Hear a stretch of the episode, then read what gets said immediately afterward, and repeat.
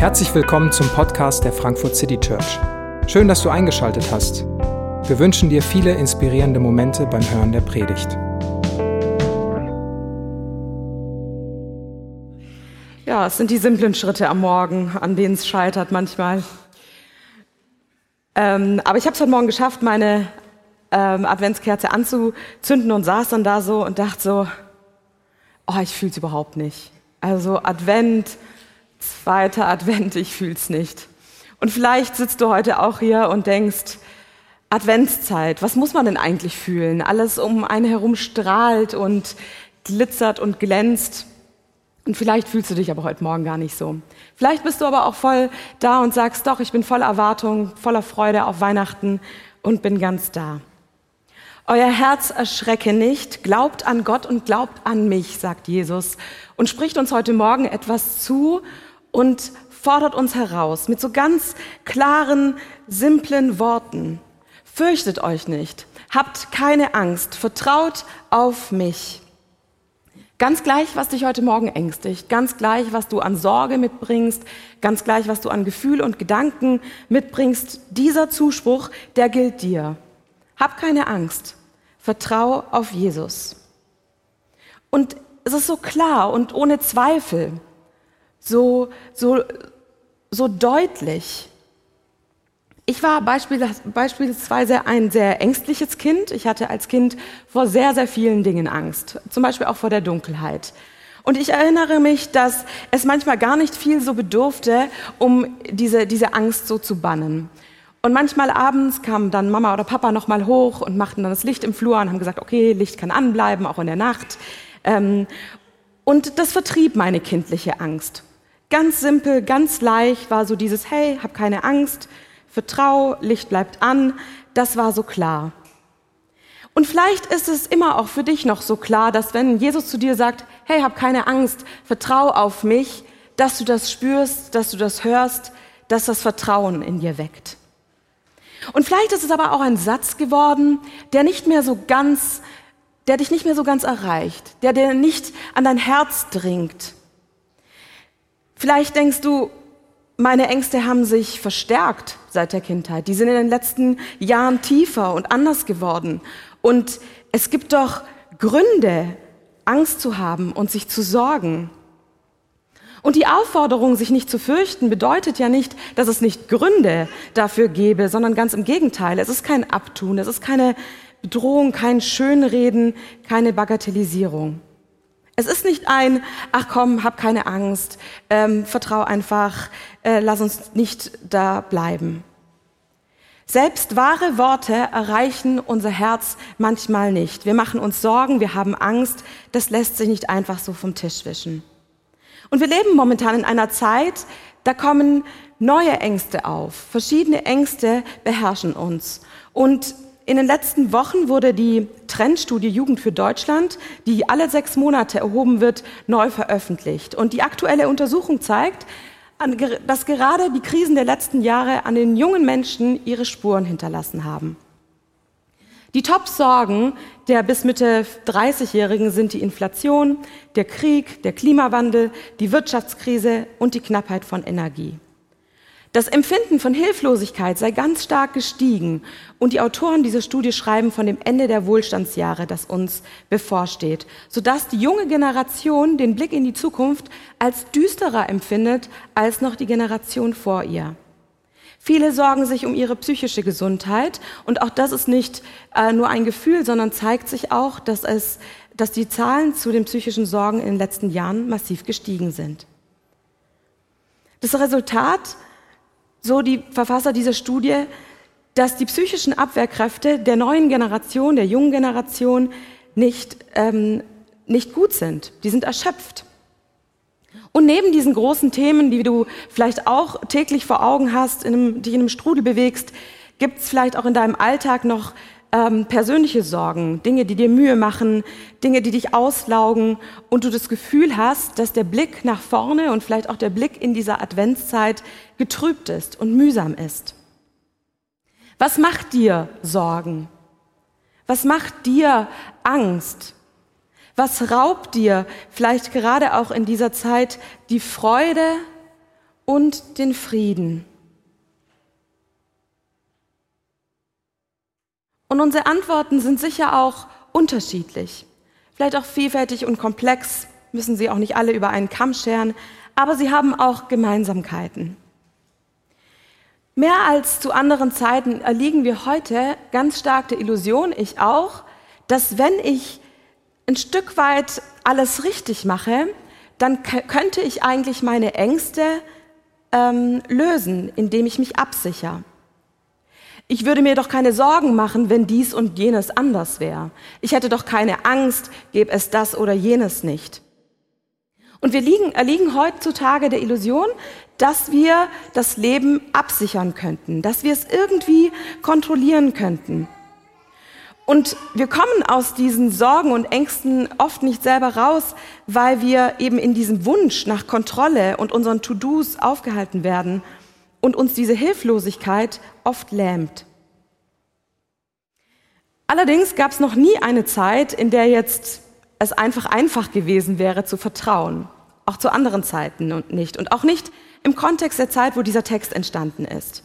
Die Situation der Menschen vor 2000 Jahren war nicht von weniger Konfliktpotenzial geprägt, auch wenn die Sorgen und Ängste vielleicht ganz anders aussahen.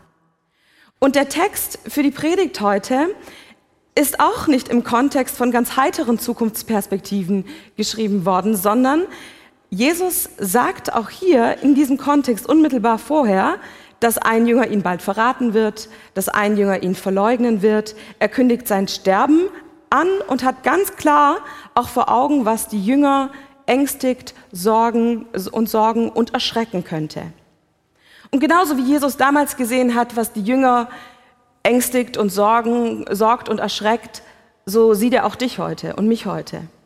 Er weiß, was deine Angst ist. Er weiß, was deine Sorge ist. Er weiß, was dein Schrecken ist.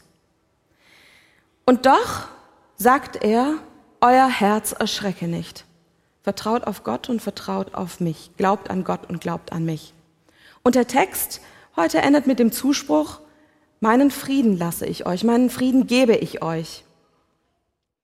Und das ist diese Klammer für den, für den heutigen Tag. Euer Herz erschrecke nicht, diesen klaren Zuspruch von Jesus und auf der anderen Seite den, die Zusage seines Friedens.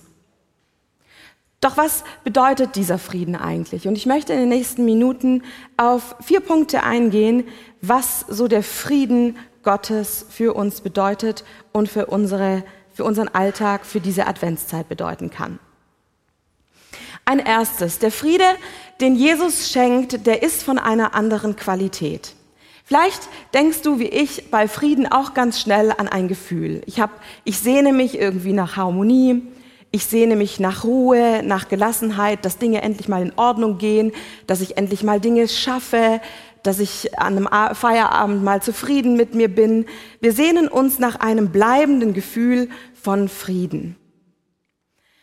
Doch den Frieden, von dem Jesus hier spricht, ist nicht in allererster Linie ein Gefühl, das ich irgendwie produzieren oder durch die Umstände herstellen könnte. Es ist in allererster Linie eine Realität, die uns geschenkt wird in Form eines bleibenden Trostes. Und ich lese nochmal den Text aus Johannes 14, ähm, die folgenden Verse. Und ich will den Vater bitten, und er wird euch einen anderen Tröster geben, dass er bei euch sei in Ewigkeit. Den Geist der Wahrheit, den die Welt nicht empfangen kann, denn sie sieht ihn nicht und kennt ihn nicht. Ihr kennt ihn, denn er bleibt bei euch und wird in euch sein. Und der Tröster, der Heilige Geist, den mein Vater senden wird in meinem Namen, der wird euch alles lehren und euch an alles erinnern, was ich euch gesagt habe. Der Friede Gottes, der ist uns geschenkt als ein Beistand, ein Zustand. Und zwar, indem Jesus sagt, ich hinterlasse euch den Heiligen Geist. Jesus hat vor Augen, dass er aus dieser Welt geht und sagt, ich lasse euch nicht allein, ich lasse euch nicht verwaist zurück, sondern ich hinterlasse euch jemanden, der euch trösten soll, der euch bleibend trösten soll, der euch daran erinnern soll, dass ihr Kinder Gottes seid, dass ihr in dieser Welt nicht verloren und allein unterwegs seid und dass ich euch in eine Gemeinschaft stelle, wo ihr euch miteinander, wo ihr miteinander diesen Geist der Wahrheit, diesen Heiligen Geist erleben dürft.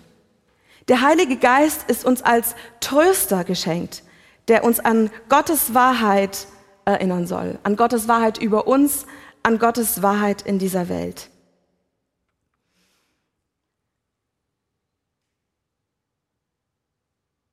Und Gott äh, und der Heilige Geist, der soll uns auch daran erinnern, dass wir Frieden mit Gott haben, dass wir im Frieden mit, äh, mit, mit Gott sind und selbst, und der Heilige Geist bringt auch selbst Frieden hervor. Es heißt explizit in Galater 5, die, im Vers 23, die Frucht des Geistes aber ist Friede. Der Heilige Geist kommt nicht nur als Beistand in unser Leben, der uns trösten soll, daran erinnern soll, sondern er bringt selbst auch Frieden hervor in unserem Leben. Sprich, der Friede Gottes kommt nicht als ein Gefühl, das wir im Innern suchen müssen, sondern er kommt von außen als dieser Beistand, als ein lebendiger Begleiter, den Jesus uns hinterlässt. Und das gilt als ein zweites für das Hier und Jetzt. Es ist eine Einladung zu vertrauen. Dieser Friede Gottes als diese Realität, in der wir leben dürfen und die uns auf unserem Lebensweg begleitet.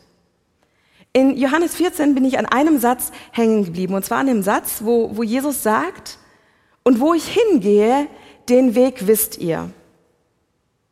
Jesus sagt in diesem, diesem Text, so meine, meine Zeit hier ist beendet, ich gehe jetzt zum Vater und da bereite ich etwas für euch vor. Ich werde auch wiederkommen und, und euch zu mir holen und da werden wir Gemeinschaft haben. Und in der Zeit bin ich aber nicht einfach nur weg, sondern ich gehe euch voraus und hinterlasse euch einen Tröster. Und dann sagt er diese Worte, wo ich hingehe, den Weg wisst ihr. Ihr kennt den Weg. Ihr wart drei Jahre mit mir gemeinsam unterwegs. Ihr habt gesehen, wie ich bin. Ihr habt gesehen, was ich tue. Ihr habt gesehen, was ich kann. Ihr habt gesehen, dass ich mich als vertrauenswürdig erwiesen habe. Und ich hinterlasse euch mit einem Auftrag, mir nachzufolgen, es mir gleich zu tun, mir hinterherzugehen. Und dann kommt ein Jünger, Thomas, wir kennen ihn auch aus anderen Kontexten, dass er immer mal wieder auch so einen Zweifel hat oder etwas hinterfragt. Und er sagt, Herr, wir wissen nicht, wohin du gehst. Wie können wir den Weg wissen? Und vielleicht ist es für Thomas so, wie, wie du es vielleicht auch manchmal empfindest, ist alles auch ein bisschen rätselhaft. Also Jesus hätte es auch ein bisschen konkreter machen können, leichter machen können, klarer machen können. Wo ist denn das Handbuch mit den fünf Schritten, wie wir jetzt zum Frieden kommen? Und Thomas fasst das in Worte. Wir wissen nicht, wo du hingehst. Wie können wir den Weg wissen? Und dann antwortet Jesus ihm, ihr, ich bin der Weg, die Wahrheit und das Leben. Jesus gibt ihm einen neuen Zuspruch zu sagen, doch Thomas, du hast es drei Jahre lang erlebt. Du hast gesehen, wer ich bin und du hast gesehen, dass ich vertrauenswürdig bin. Aber ich gebe dir nicht einfach Sicherheit oder das, was du dir vorstellst, wie es aussieht. Ich gebe dir nicht einfach Gewissheit und gebe dir selbst die genauen Eckdaten, die du kontrollieren kannst. Du kriegst keine fassbaren Zahlen, du kriegst keine Versicherung, du kriegst keine Zusicherung in dem Sinn, wie du sie dir vielleicht vorstellst. Und das sagt Jesus nicht, weil er uns Sicherheit vorenthalten will oder uns ärgern will, sondern weil er etwas für uns hat, was sich als bleibender erweisen soll. Und zwar das Vertrauen in ihn. Der, der Theologe Wolfhard Pannenberg sagt, niemand kann ganz aufgehen in Sorgen und Besorgen der Daseinsbedingungen, weil niemand damit zum Ende kommt. Niemand kann ganz aufgehen in Sorgen und Besorgen der Daseinsbedingungen, weil niemand damit zum Ende kommt. Die Illusion, dass ich doch irgendwie mein Leben sichern könnte, dass wenn ich wüsste, was alles ganz genau zu tun ist, wäre die Verantwortung auch wieder bei mir. Ich müsste es richtig machen. Ich müsste die richtigen Schritte gehen, an den richtigen Stellschrauben drehen. Und wenn Jesus zu Thomas gesagt hätte, hey, guck mal, so sieht's ganz genau aus. Hier hast du einen kleinen Werkzeugkasten, mit dem kannst du dein Leben absichern, dann wäre Thomas auf sich allein gestellt gewesen. Aber Jesus antwortete auf die Frage von Thomas mit einem Beziehungswort. Ich bin der Weg und die Wahrheit und das Leben. Und Jesus verlangt kein Vertrauen auf etwas Unsicheres oder Seltsames, sondern er bietet ein Vertrauen in sich an, weil er sich vertrauenswürdig gezeigt hat. Und er bietet damit eine Beziehung an, und eine, eine Beziehung in dem Frieden erfahren werden kann, in einer bleibenden Beziehung zu ihm, in einer bleibenden Abhängigkeit zu ihm. Und wenn wir das nicht tun und einfach versuchen zu sichern und die Kontrolle zu bewahren, dann setzen wir ja auch Vertrauen auf etwas. Nur wir setzen Vertrauen auf uns selbst oder materielle Dinge oder Dinge in dieser Welt und bleiben in einem Kreislauf von Vertrauen auf uns selbst gefangen. Und fragen uns dann vielleicht, kann ich mit meinem Bildungsabschluss das und das erreichen? Kann ich meine Karriere sichern? Mein Geld, mein Besitz, mache ich alles gegenüber meinen Kindern richtig, dass auch die es gut haben? Und wir vertrauen im Endeffekt auch auf etwas, aber im Endeffekt auf etwas sehr Kleines, auf etwas, was nur in unserer Macht stehende ist und überfrachten uns auch denn dann liegt auch ja die Angst, vor der wir haben, sogar noch weiter und verstärkt in unserer eigenen Verantwortung. Wir sind dann gezwungen, unser Vertrauen auf uns selbst und endliche Dinge zu setzen. Und Jesus will nicht, dass wir dieses kleine, enge, kontrollierbare Leben leben, nicht weil er uns etwas vorenthalten möchte oder weil er uns keine Sicherheit geben möchte, sondern weil er sagt, das ist nicht Leben. Das ist kein Leben. Das ist kein Leben, wie ich es euch für euch gedacht habe, wie ich es vorgelebt habe und wie es ein Leben in Fülle ist. Jesus geht weiter und sagt, ihr aber sollt mich sehen, denn ich lebe und ihr sollt auch leben.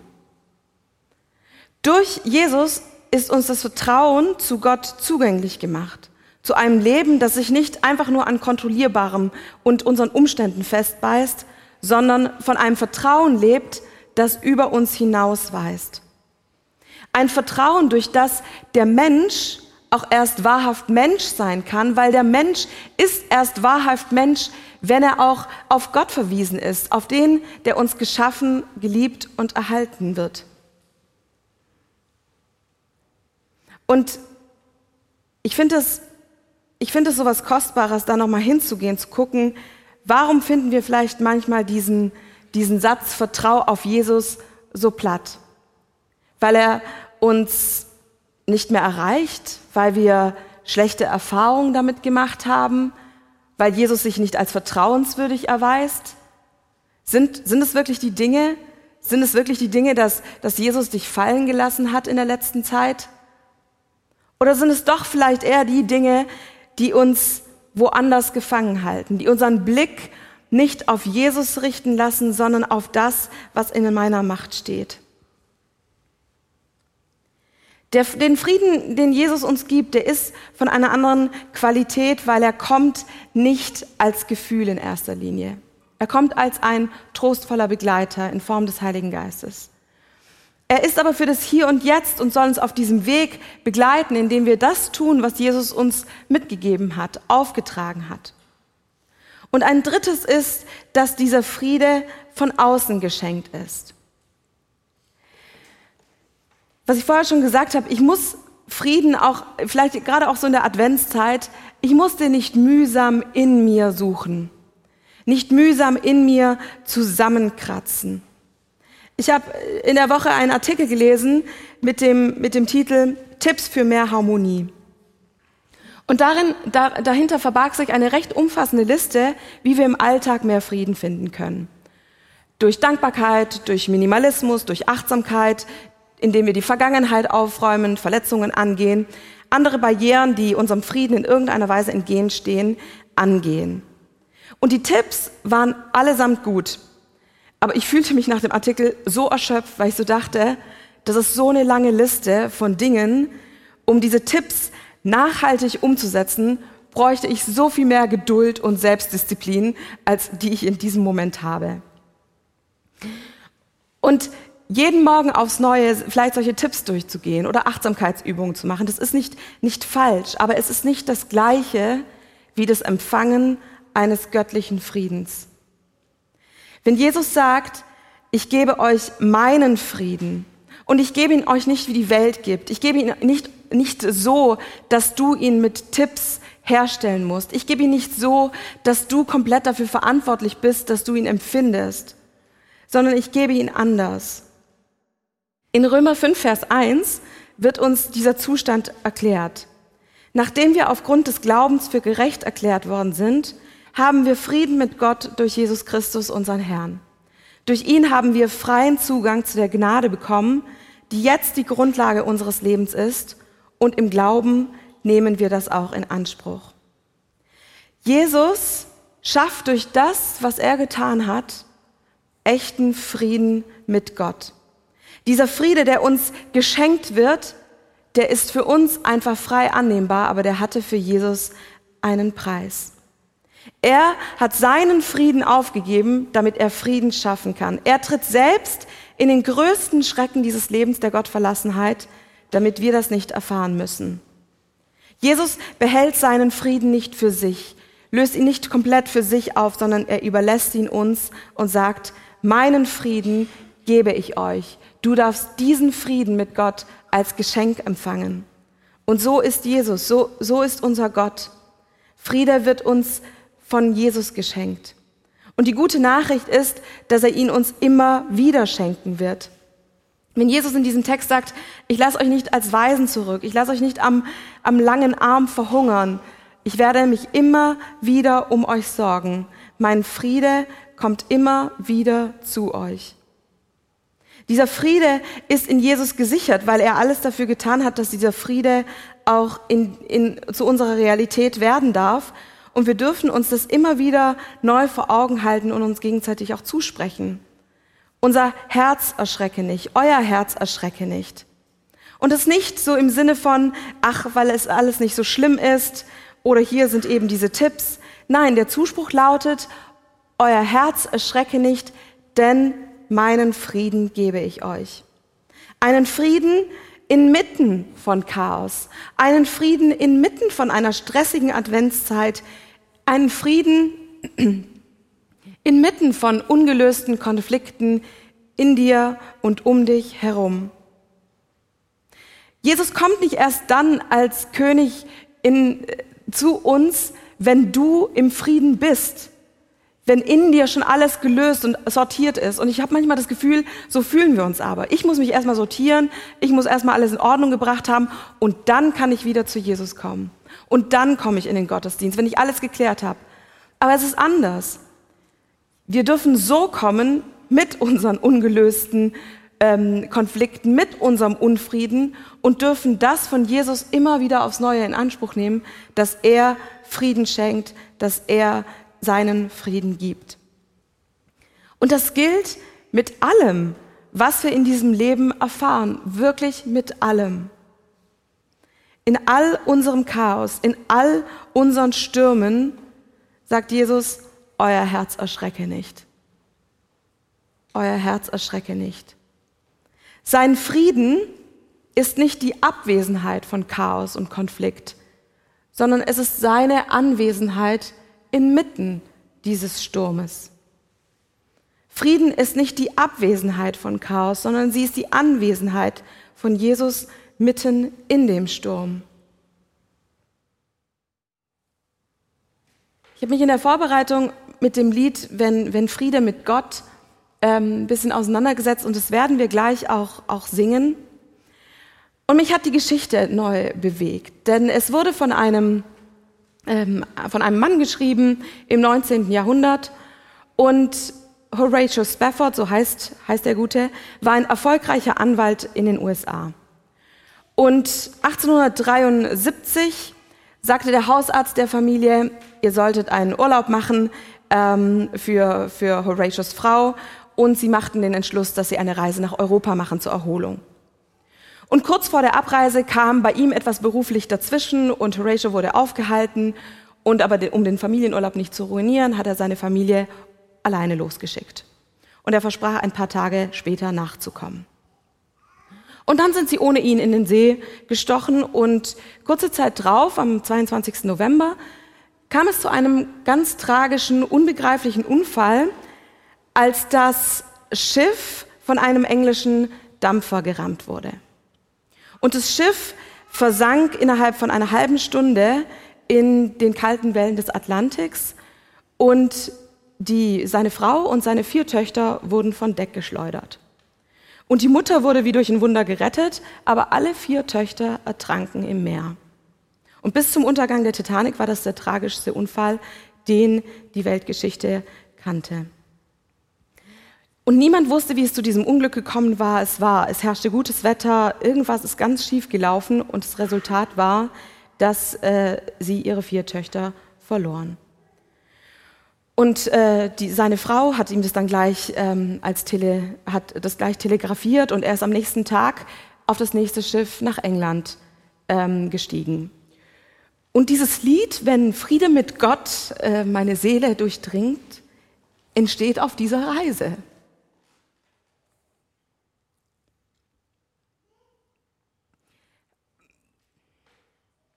Als Horatio an der, auf dem Atlantik an dieser Stelle vorbeikommt, schreibt er dieses Lied.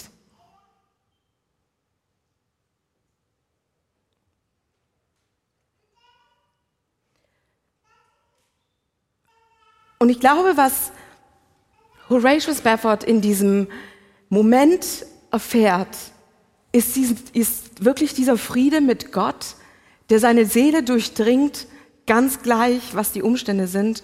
Und seine Umstände sind grotesk und absurd und tragisch. Und das ist so ein Paradox. Das ist ein Paradox in dieser Welt, dass da etwas ist, was ihn zutiefst erschreckt. Dass da etwas ist, was ihn zutiefst ängstigt und vielleicht das Wahrwerden seines größten Albtraums in dieser, in dieser Welt sind. Und dann macht er die Erfahrung, dass Gott ihm Frieden schenkt. Anders hätte er dieses Lied nicht schreiben und nicht singen können, zu sagen, mir ist wohl in dem Herrn. Nicht, weil alles leicht ist, nicht, weil alles schön ist, nicht, weil die Umstände sich ganz wundersam geändert haben. Und er wird es nicht in seinem Leben erfahren, dass seine vier Töchter wieder auferstehen. Und trotzdem empfängt er den Frieden Gottes. Und es ist ein Geheimnis, das wir nur erfahren, wenn wir uns im Vertrauen auf Jesus ihm auch wirklich zuwenden. Wir werden es nicht aus der Distanz erfahren, wir werden es nicht aus der, Kontro aus der in unserer engen Kontrolle erfahren und sagen, beweis erstmal, ähm, dass, dass, dass du hier das machst, was du gesagt hast. Nein, wir werden es nur dann erfahren, wenn wir uns wirklich mit dem, was uns ängstigt, was uns schreckt, was uns sorgt, wirklich an Jesus wenden. Mit dem kommen, was uns ängstigt. Wir können Frieden ebenfalls nicht kontrollieren. Wir können ihn nicht horten. Wir können uns ihn nur immer wieder schenken lassen. Aber die Zusage ist eben, dass es in allem in allem geschenkt werden kann. Jesus ist nicht abhängig von irgendetwas, was dich gerade ängstigt. Jesus ist nicht überrascht oder geschockt von den Vorgängen in unserer Welt. Er ist nicht überrascht von den unaufgeräumten Dingen in deinem Leben und sagt, du darfst dich mit allem zu mir wenden. Und Paulus fasst es in Philippa 4 wie ich finde, sehr treffend zusammen. Er sagt, der Herr ist nahe. Sorgt euch um nichts, sondern in allen Dingen lasst eure Bitten in Gebet und Flehen mit Danksagung vor Gott kund werden. Und der Friede Gottes, der höher ist als alle Vernunft, wird eure Herzen und Sinne bewahren in Christus Jesus. Wir dürfen mit allem, mit allen Dingen in Gebet zu Jesus gehen. Und dann heißt es, wird uns dieser Friede Gottes geschenkt werden. Es ist eine Realität, in der wir leben dürfen. Es ist ein Geschenk, das uns gegeben wird, wenn wir uns an Jesus wenden. Aber die Zusage ist, wenn ihr euch an Jesus wendet, dann wird er euch auch geschenkt werden. Und ich wünsche mir so sehr, dass wir als als Kinder Gottes in dieser Welt nicht einstimmen in, in Ängste und Schrecken und Zukunftssorgen. Nicht, weil ich sie nicht für völlig real halte und nicht, weil ich nicht, weil ich nicht denke, dass sie da sind und ängstigen können, sondern weil ich glaube, dass das, was hier gesagt wird und uns zugesichert wird, eine unglaubliche Schlagkraft hat, alles zu verändern. Und das wünsche ich mir für meine Adventszeit, das wünsche ich dir für deine Adventszeit. Dass wir der Angst mit Vertrauen begegnen. Dass wir unserer Angst im Gebet begegnen. Und alles, was uns ängstigt, sorgt und stresst, zu Jesus bringen. Und es im Gegensatz zu seinem Frieden eintauschen.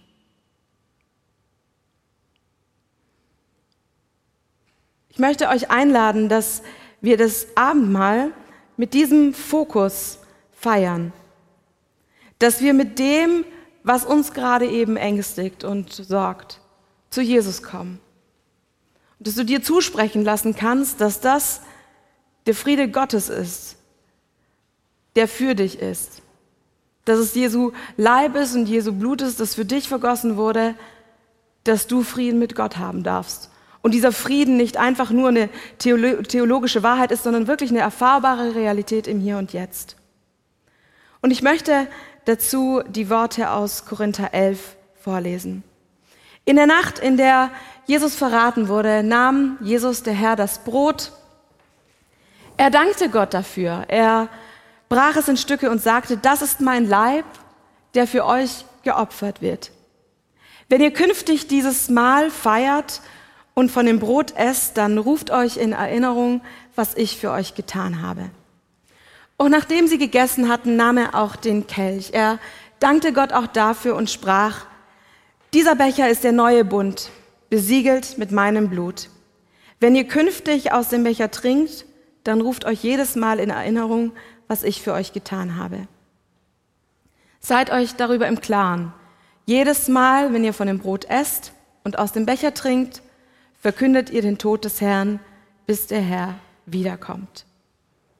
Ich möchte beten. Jesus, ich möchte dir Danke sagen, dass du für uns gestorben bist. Dass du gestorben bist, damit wir Frieden haben dürfen mit Gott. Und dass dieser Friede nicht irgendwo außerhalb von uns bleibt, sondern uns immer wieder aufs Neue von dir geschenkt wird. Du bist der Friede und du kommst in diese Adventszeit. Und du forderst uns nicht auf, dasselbe herzustellen, sondern du schenkst ihn uns. Und ich bete, dass wir uns wirklich mit dem, was uns beschäftigt, was uns ängstigt, was uns sorgt, dir zuwenden das Loslassen, was wir so krampfhaft kontrollieren versuchen. Das aus dem Blick rücken, was so viel Energie kostet. Und ich bete, dass du unseren Blick darauf hebst, wer du bist, was du getan hast und was dein Friede für uns und diese Adventszeit bedeutet. In deinem Namen. Amen.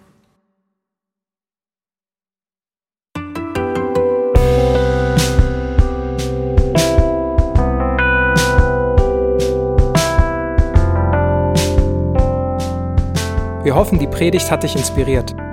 Wenn du uns kennenlernen möchtest, dann schau einfach mal auf unsere Homepage www.frankfurtcitychurch.de oder besuch uns in unseren Gottesdiensten. Bis dann!